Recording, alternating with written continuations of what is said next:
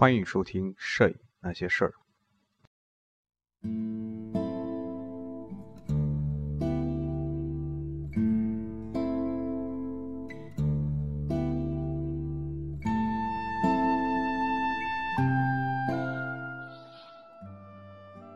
摄影那些事儿是世界摄影史第十二期第三章：纪实摄影、风光摄影。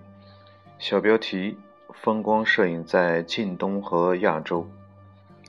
游客是意大利风光摄影作品的主要消费消费群，但是那些待在家里足不出户的人也会购买来自世界各地的风光照片，即使不实地的旅行。也能够一睹各地的风土人情。在他们看来，风光摄影具有超越、最有成就画家的力量。那么，这些字眼也恰如其分地描述了费斯的雄心壮志。当他1856年首次踏上尼罗河峡谷之旅的时候，就怀着用相机记录一切的雄心。在1860年之前，他。踏上了更远的旅程，来到了巴勒斯坦，呃，和叙利亚尼利嗯，叙利亚直至尼罗河流域的第五瀑布，拍摄了。除了拍摄，他还用大量的文字记录了摄影项目进展的难度，尤其是气候带来的困难。他的文字曾提到令人窒息的小帐篷。和火棉胶湿板在高温下发出的嘶嘶的声音，在玻璃底片上冒着的气泡。除了困难，他在文中也提到了那些令人令他兴奋的拍摄地点和题材，包括寺庙、狮身人面像、金字塔、陵墓和石刻。费斯对风光摄影的构图问题的探讨，触及了19世纪风光摄影在实际操作中。被人们忽略的一个问题，那就是拍摄一幅令人满意的风光摄影作品所面临的困难：前景特别不自然，距离要么太近，要么太远，逐渐消失的背景、砖砖墙或其他类似的物体干扰画面等等。如果我们可以控制角度，那么我们将拍出多么精彩的照片呢？当费斯写下这些文字的时候，他无疑在脑海中有着传统绘画的理念。他的代表作品《飞来岛的入口》图一百三十三，嗯，则体现出他在克服这些困难方面有着超群的能力和技巧，寻获了独辟蹊径的解决方法。费斯和其他一些摄影师出版发表了大量埃及和近东地区的风土人情的摄影作品。大小规格不一，形式多种多样。有些作品，有些作品集包含了大量的照片。其中最最宏伟的作品集《镜头和笔下的埃及和巴勒斯坦》，在很大程度上影响了英国人对埃及的想法和理解。这也正是费斯所期望的。作为摄影师呢，他除了意识到了意识到这些作品是一个商业机会外，还似乎。想唤醒英国政府对该地区的重视，意识到法国人在北非地区日渐崛起。在1880年之前，来自欧洲各国、各个国家和美国的四十余名摄影师，有男性也有女性，被近东地区所吸引。他们来到该地区进行拍摄，其中包括贝德福德。他在1862年。陪同威尔士王子来到这一地区，其他的摄影师包括邦维尔子爵、安东尼奥·比托、费利斯·比托、菲菲利克斯和玛丽·邦菲斯、威廉·范·赫德福和詹姆斯·罗伯逊。这些地区的本土摄影工作室也如雨后春笋般的发展起来。由于摄影，由于拍摄的题材表面看起来非常的类似，而且安东尼奥·比托和费利斯·比托两人同姓，因此在相当长的一段时间里，人们都将他们混为一谈。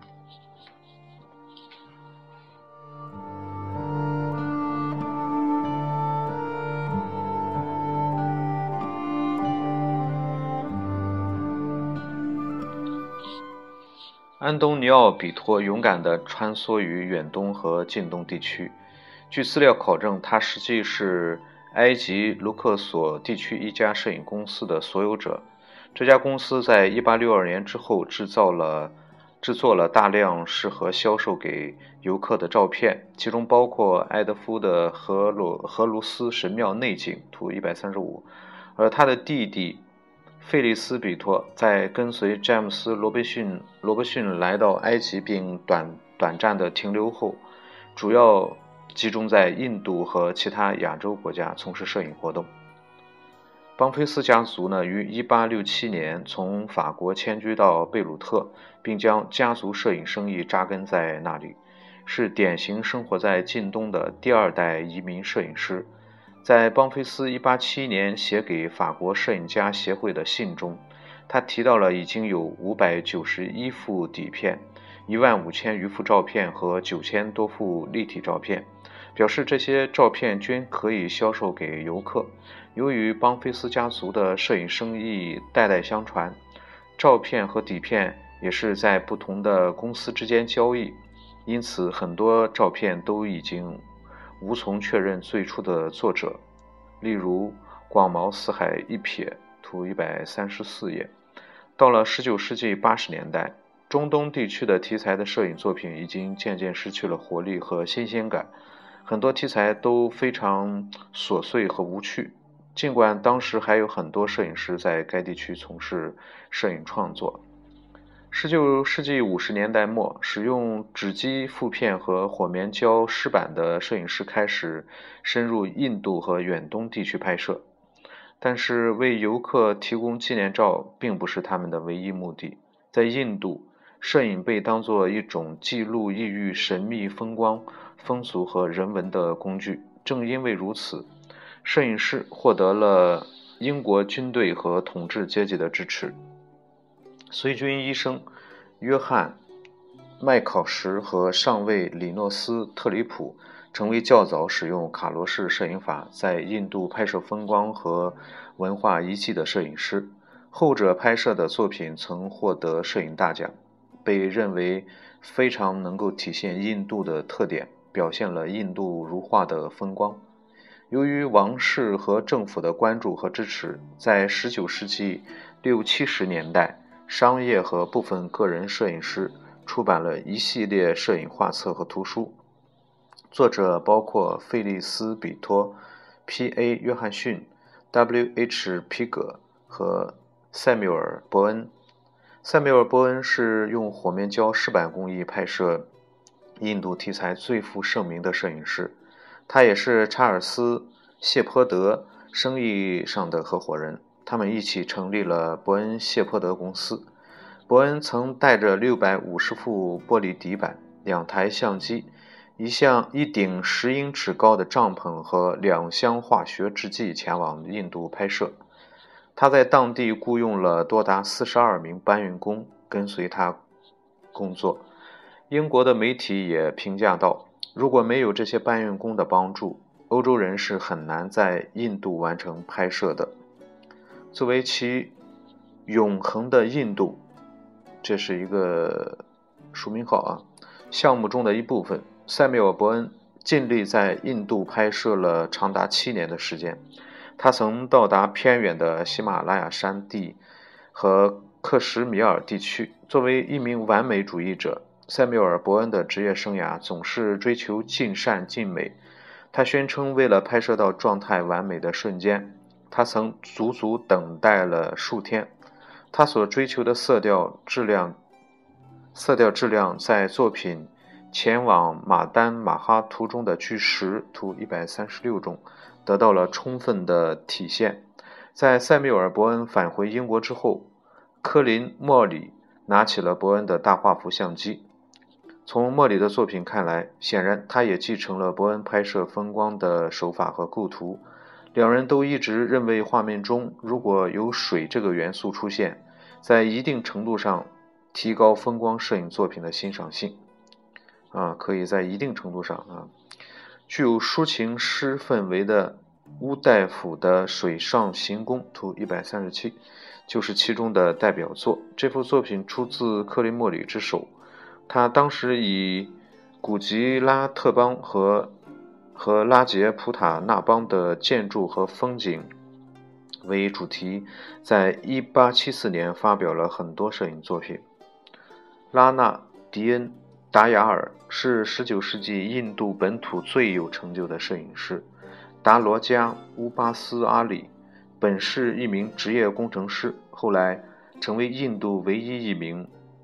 发表风光摄影作品的摄影师拉纳迪恩达雅尔，大约在1870年开始拍拍摄，成为印度总东总督的官方摄影师。后来又担任海德拉巴郡主的御用摄影师。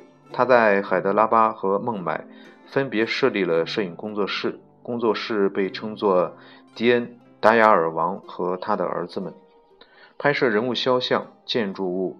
也接受雇主的委托拍摄一些特殊的项目。达达罗加，呃，乌巴斯阿里拍摄了他所生活的城市，呃，雷克瑙建筑。嗯，这部分作品呢，于1874年发表，风格同欧洲很多拍摄印度题材摄影师的作品类似。由于印度次大陆与中国比邻，与日本相距不远。部分欧洲人也来来到了中国和日本，他们带着摄摄影器材、勇气和西方人对于构图的传统理念来到中国，用相机记录下了动乱、战争和刚刚被西方帝国主义打开大门的中国的状况。最早使用达盖尔式摄影法拍摄东方题材的摄影师，包括小伊利法特布朗。他跟随着美国海军准准将佩里率领的舰队抵达日本，以及休麦肯麦凯。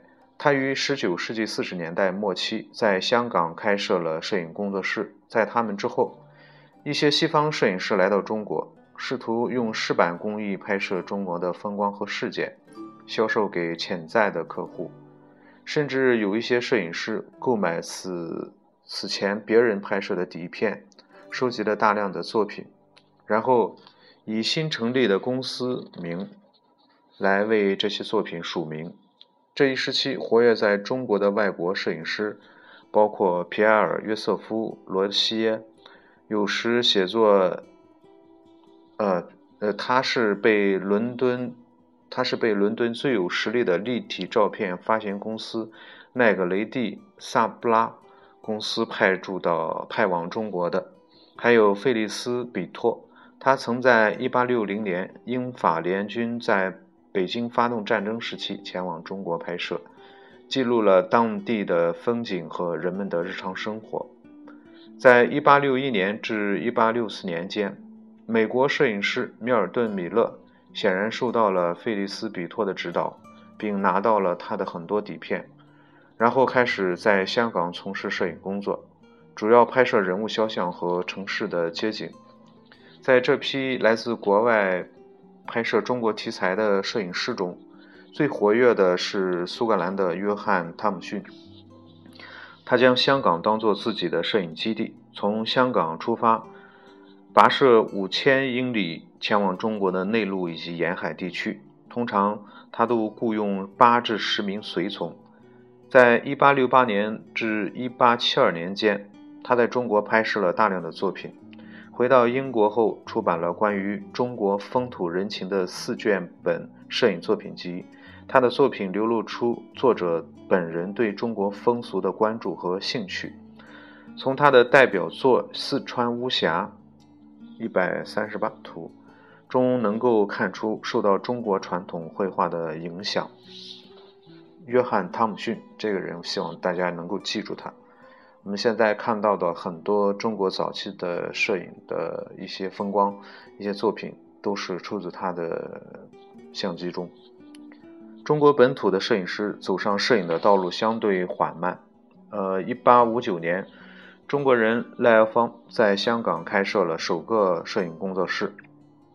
在接下来的近半个世纪里，他一直是中国最有影响力的摄影工作室。约翰·汤姆逊对赖亚芳有着很高的评价。在汤姆逊的心目中，赖亚芳是一个有着很高品位的人。其作品拍摄非常到位。赖耀芳的作品，诸如《香港岛》图一百三十九，也能找到中国传统风景画的影子和味道。尽管当时赖尔芳开设的摄影工作室还是一株一枝独秀，但到了1884年，据估计，中国有数千名摄影师开始了商业摄影。尽管并不是所有的摄影师都拍摄风光照片，业余摄影爱好者也开始在中国逐渐出现。他们在19世纪、20世纪交替之际，开始表现出对摄影这种全新的表达方式的兴趣。其中的代表呢，就是托马斯·查尔德，他是一名英国籍的工程师。19世纪70年代在北京工作和生活，拍摄并销售了大约200幅北京及其周边环境的摄影作品，其中包括一幅被大火烧毁的圆明园的大门的照片，图140。1900年之后。英国的植物学家欧内斯特·亨利·威尔逊来到了中国拍摄民族学照片。英国人唐纳德·曼尼，他是一家英国公司中驻中国的负责人。他以画意画意派摄影风格拍摄中国的风光。他的作品焦点柔和，充满了浪漫主义的色彩。一九二零年，一九二零年，嗯，他出版了题为《美京的北京的美景》。这样一本作品集。十九世纪六十年代，日本发生了重大的社会和政治的变革。明治维新让日本封建社会开始走上了资本主义道路。日本本土的摄影师和外国摄影师都觉察到了这种变革的氛围，他们意识到可以用相机记录下这些变化。除了一八六四年来到日本的比托之外，很少有摄影师一开始就对纯风光摄影感兴趣。总的来说，在火棉胶湿板湿板工艺的时代，印度和远东地区并没有形成真正意义上本土的风光摄影的传达。此后，伴随着明胶干板和小型快拍相机的出现，西方摄影理念也不断的施以影响，使得这些地区创立自身独特的风光摄影风格变得困难重重。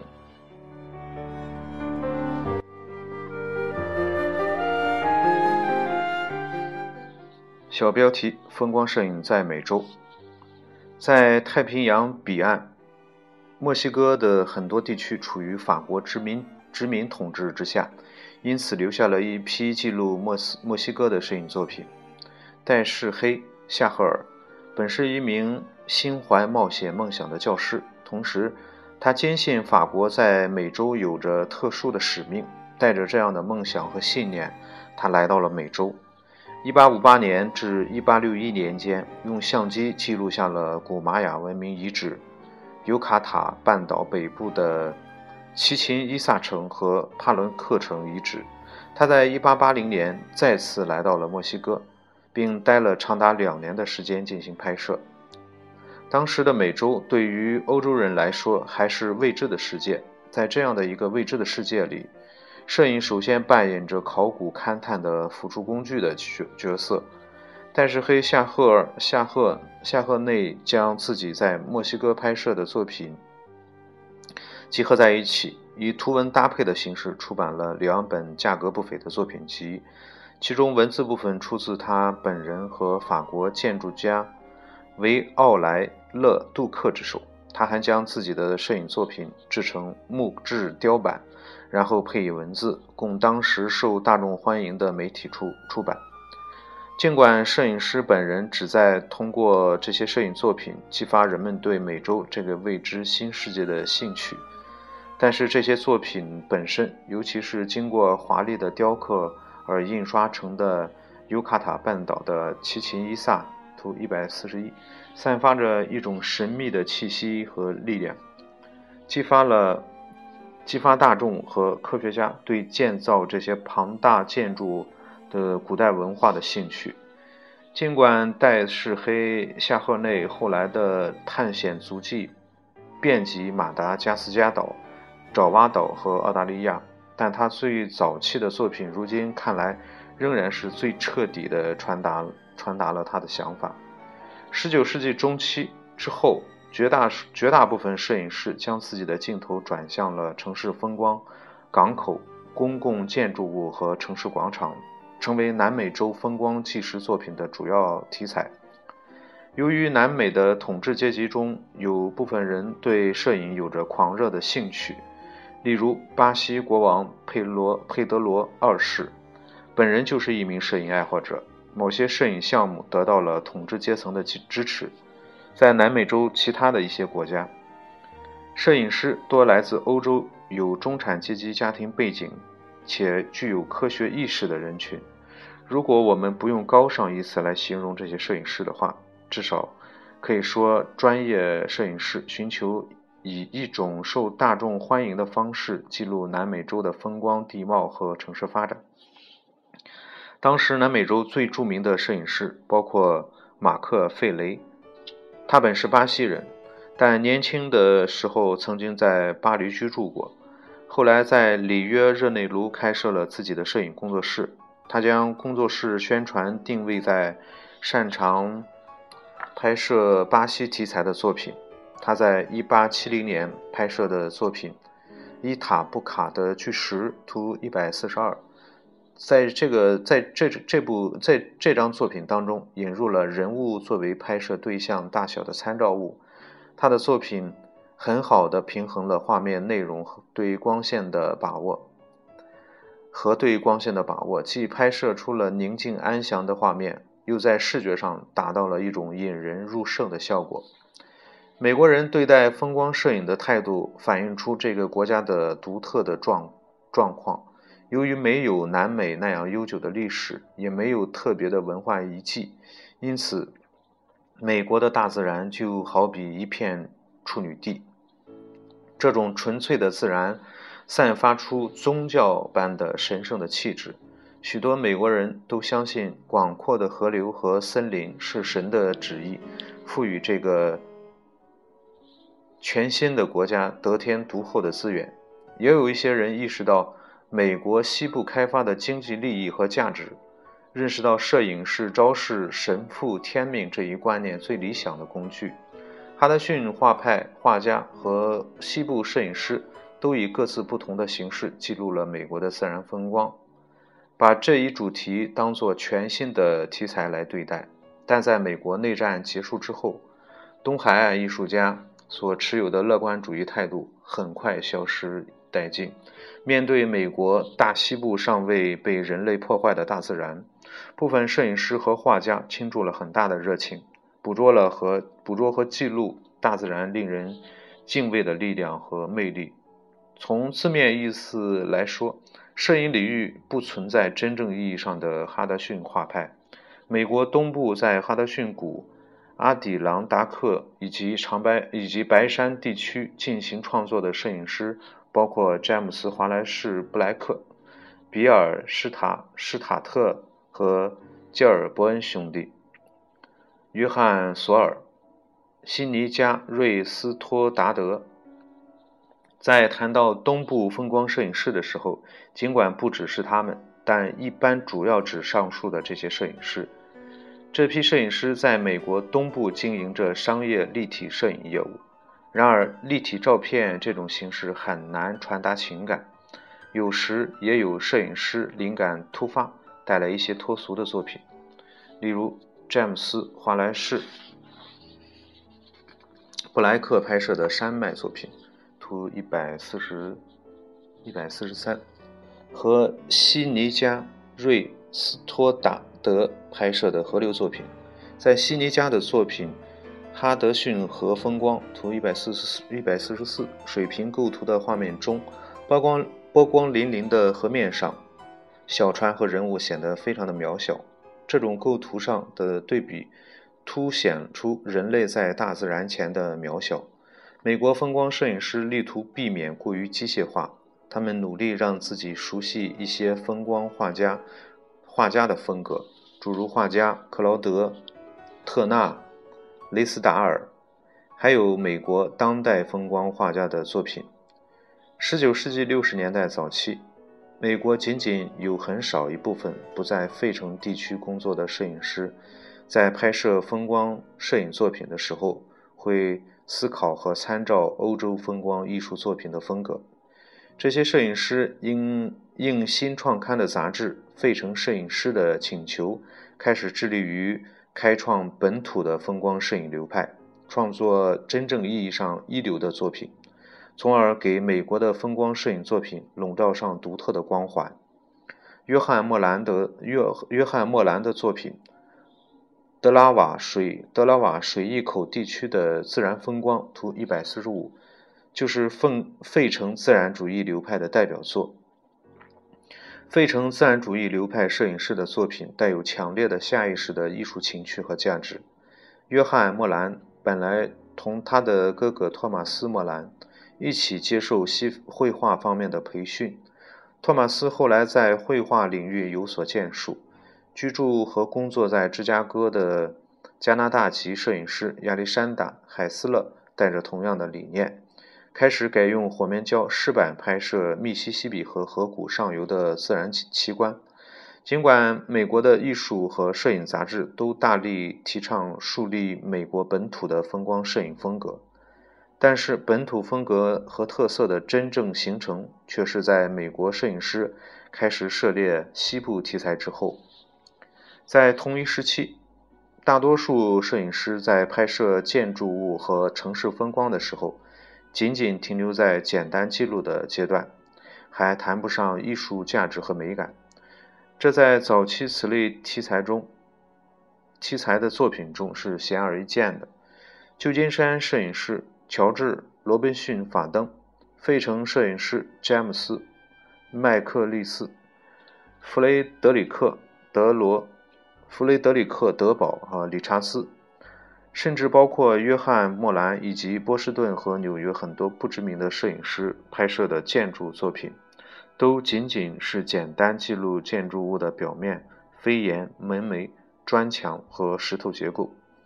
唯一例外的就是摄影师维克托·普雷霍沃斯，他的作品。